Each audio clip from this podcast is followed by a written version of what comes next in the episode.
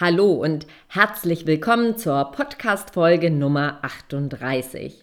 Heute aus Fehlern lernen, Mut, Erfolg neu zu definieren.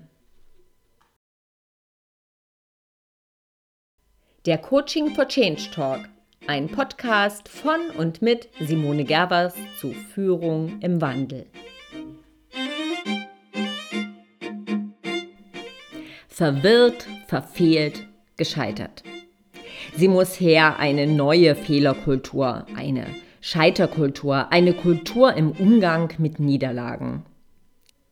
Doch eigentlich wissen wir genau, eine neue Kultur lässt sich nicht einfach herbeireden oder gar befehlen. In der Praxis herrscht eine Erfolgskultur. Fehler und Scheitern werden als dunkle Seite der Medaille betrachtet. Und genau hier setzt meines Erachtens das Problem an.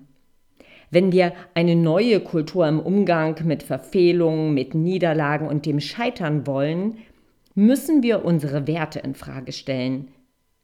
In der Gesellschaft, in den Unternehmen und im Privaten. Da drängt sich die Frage auf, was bedeutet Erfolg für mich? Was erwarte ich von mir? Was erwarte ich vom Leben? Und wie gehen wir miteinander um?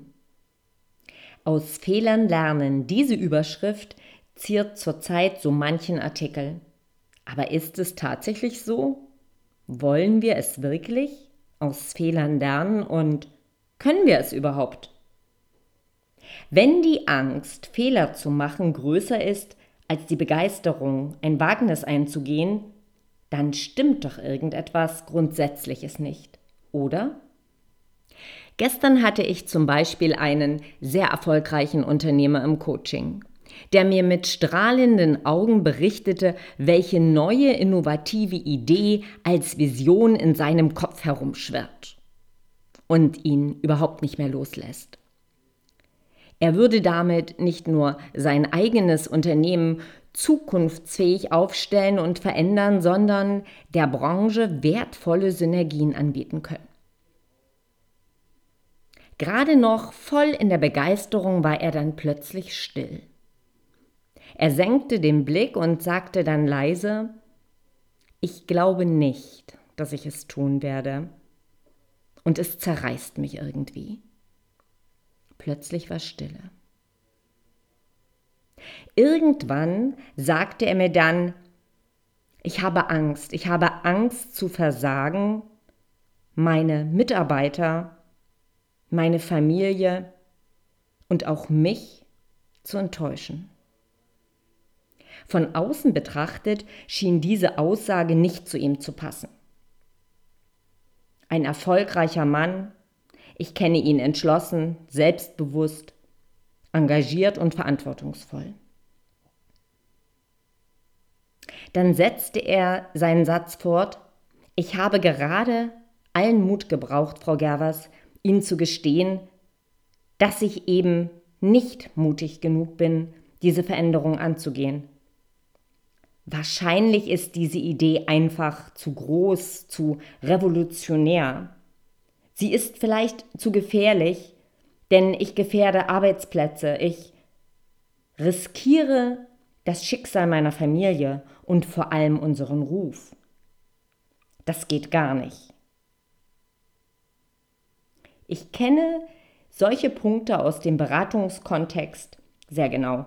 Und ehrlich, auch ich fühle mich manchmal ähnlich. Die Angst, eine Niederlage zu erleben, ist manchmal das größte Hemmnis, etwas zu wagen. Ein regional sehr geschätzter und erfolgreicher Unternehmer scheitert am Mut loszugehen und seine Vision zu verwirklichen? Er scheitert, weil er sich nicht verletzlich zeigen will? Mich hat seine Offenheit sehr berührt und sie hat mir gezeigt, dass wir gesellschaftlich ein falsches Erfolgsverständnis verankert haben. Wir leben eine Sicht auf Erfolg, die eher Druck verbreitet, die Angst kultiviert und viele Menschen und Unternehmen in einem gefühlt sicheren Dunstkreis gefangen hält. sich verletzlich zeigen? Niemals. Wie oft laufen wir maskiert durchs Leben? Klar, können wir aus Fehlern lernen. Aber was ist, wenn wir, statt Neues zu wagen, Veränderungen anzustoßen, verhaftet sind mit der Idee, nur nichts falsch machen? Für den Unternehmer aus meinem Beispiel wird es ganz sicher ein Happy End geben. Ich bin überzeugt. Wir erarbeiten gerade eine Vision, wie er und wie später auch sein Unternehmen Erfolg anders, ganz neu definieren können. Und wir diskutieren die Neubewertung des Unternehmensleitbildes.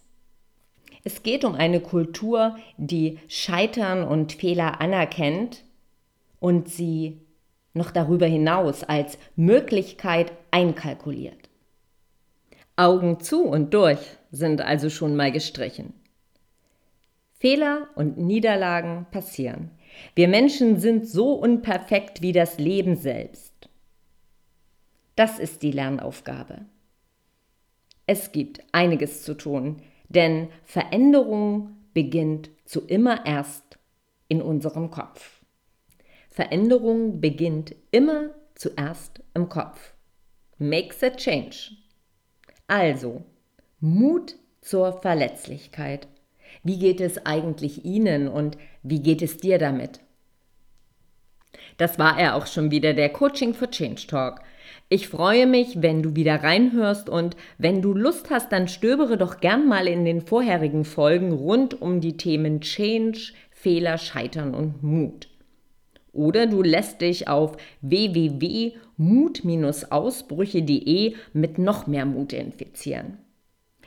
Ganz besonders freue ich mich, wenn du im Blog mit mir weiter diskutierst und mir eine 5-Sterne-Rezension auf iTunes hinterlässt. Das ist der Dank eines jeden Podcasters. Also, nur Mut, bis bald, deine Simone Garas.